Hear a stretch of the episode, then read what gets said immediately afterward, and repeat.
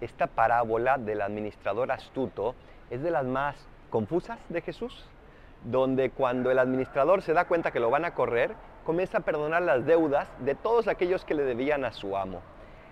Es como un grito de Jesús que nos dice, por favor, seamos también astutos nosotros, por favor, aprendamos a ganarnos el cielo. Y el cielo no se gana haciendo el mal, no se gana simplemente disfrutando, sino poniendo a Dios por encima de todo, poniendo el amor por encima de todo.